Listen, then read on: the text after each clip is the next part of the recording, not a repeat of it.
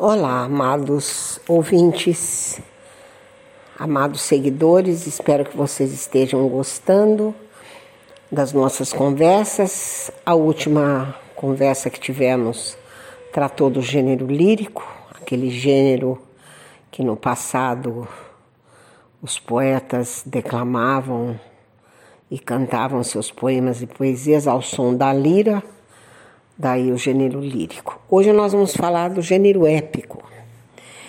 Esse gênero que diz respeito aos feitos heróicos, diz respeito à narração de ações guerreiras, épicas, geralmente praticadas por homens ou por pessoas, homens e mulheres muito corajosos, né? Que representam uma nação. Às vezes o herói, geralmente herói é a pessoa que morre por uma causa, né? Homem ou mulher. Esses heróis são a síntese de uma nação, né? Embora sejam narrativas épicas transcritas em estrofes e versos, elas não deixam de ser narrativas que tem princípio, que tem meio, que tem fim e que vão se sucedendo ao longo de um tempo em determinados espaços e narrando a história desses heróis e que vão transferindo para suas ações, que vão retomando nas suas ações toda a história de uma nação a sua filosofia, o seu modus vivendi, o seu modus operandi, as suas ansiedades, os seus sonhos, as suas realizações. É, no Brasil nós tivemos alguns poemas épicos famosos, né? Um nem tanto que se chamou Prosopopeia de Bento Teixeira, mas depois tivemos sim o Uruguai, de Basílio da Gama, poema épico que vai contar a grande questão entre portugueses e espanhóis pelo poder das missões dos sete povos, das missões.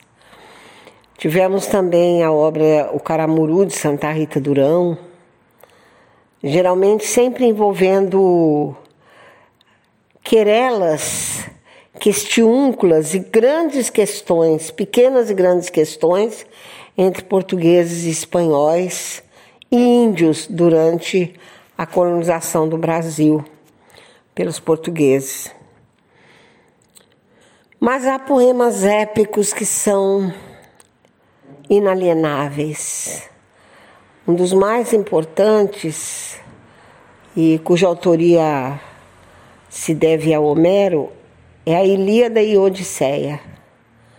Muita gente discute se Homero escreveu sozinho a obra, mas o que se sabe é que a Ilíada e a Odisseia retomam as guerras entre gregos e troianos. Nós sabemos que a Grécia procurava estanho em Troia, região muito rica em estanho, só que o estopim foi o rapto de Helena por Paris, o que nós também desconfiamos, porque ninguém se deixa raptar se não está disposta a isso. E Ilíada é a ida de Ulisses, né? Quem não se lembra de Ulisses? O grande herói grego que sai de Ítaca e a Ilíada é o momento em que ele vai, a ida dele, a viagem de ida ao encontro dos guerreiros gregos que já estavam em Troia para ajudar Menelau, que era esposo de Helena, para ajudar Agamenon, que era esposo de Clitemnestra, todos esses gregos que foram retomar a chamada honra familiar, mas na realidade eles estavam em busca de divisas para a Grécia. E a Odisseia é a volta de Ulisses, né? E a volta vai ser penosa, porque Ulisses estrategiou uma vingança muito cruel sobre os troianos.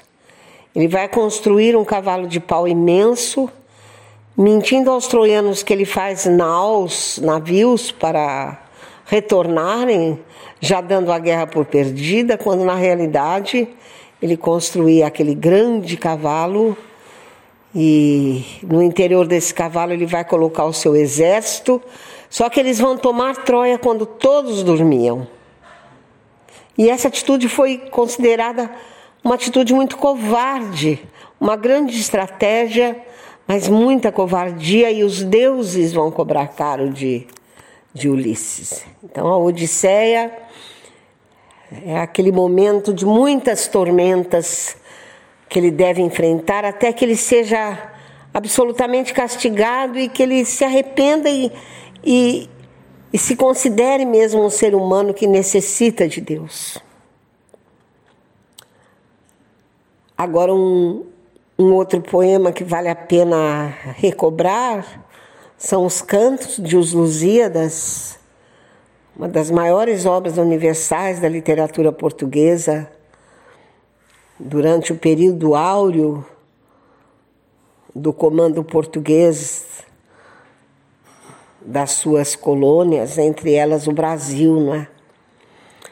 E Luiz Vaz de Camões toma por herói Vasco da Gama, que vai sintetizar, vai ser uma síntese de todos os anseios, de todas as realizações, de todas as tormentas, de tudo que passou o povo português, para que no, nos 500 eles fossem considerados uma das maiores nações do mundo, porque foram os mais experientes e os mais bem capacitados, capacitados navegadores que descobriram o caminho marítimo para as Índias, descobriram o Brasil e, e nessa obra, Deus Lusíadas, Luiz Vaz de Camões, na figura de Vasco da Gama, vai deixar indelével a história de Portugal para a face inteira do mundo. Outra obra que não pode ser esquecida é tão antiga, nós vamos falar dela aqui, porque é uma das mais longas narrativas épicas de todos os tempos, só para vocês terem uma ideia, com mais de 200 mil versos. E é uma obra indiana, da literatura indiana, cuja autoria, dizem, se deve a Vyasa, uma espécie de poeta, personagem mítico, que vai escrever a grande contenda entre duas famílias de mesmo sangue, os pindalvas, os pandavas e os caraúvas, ambas disputando um antigo reino ao norte da Índia. A obra se chama Mahabharata, Mahabharata, que é a grande história dos baratas. E o mais importante canto dessa história, o trecho mais famoso, consta do capítulo final, da batalha final entre as duas famílias, os Pandavas e os Caraúvas. É o comovente trecho conhecido como Bhagavad Gita, ou seja, a canção do Divino Mestre, em que o príncipe Arjuna percebe que ele está lutando contra os próprios irmãos, contra, contra gente do mesmo sangue. É a mesma família ali querelando, disputando poder e ele quer desistir da luta.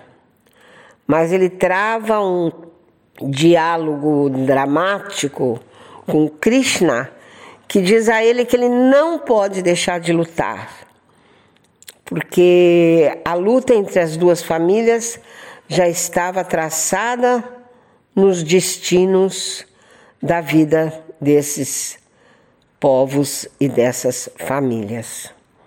Vale a pena tomar, nem que seja um breve conhecimento do que tivesse sido, do que tenha sido o grande comovente poema épico, essa epopeia Mahabharata da literatura indiana. Por hoje eu me dou por satisfeita, espero que vocês também. E na próxima ocasião falaremos do último gênero clássico, que será o gênero dramático. Até breve.